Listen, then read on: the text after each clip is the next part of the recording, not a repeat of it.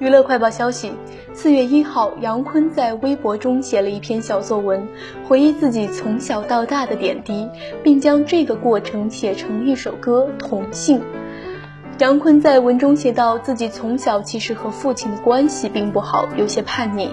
随着自己一点点闯出天地，父亲对自己的骄傲虽然很内敛，但也可以感受到。而父亲对自己的爱蕴含在平淡的日常生活里，直到父亲生病，杨坤才体会到，原来父亲真的老了。从那之后，我不再凡事都要和他争个对错，也不在他唠叨时顶嘴。如今他已年过古稀，虽然一见面还是就一如既往的跟我讲那些已经说了一辈子的大道理，但我已经开始享受这个过程了。而《同性》这首歌，就是包含了这些复杂情绪的一首歌。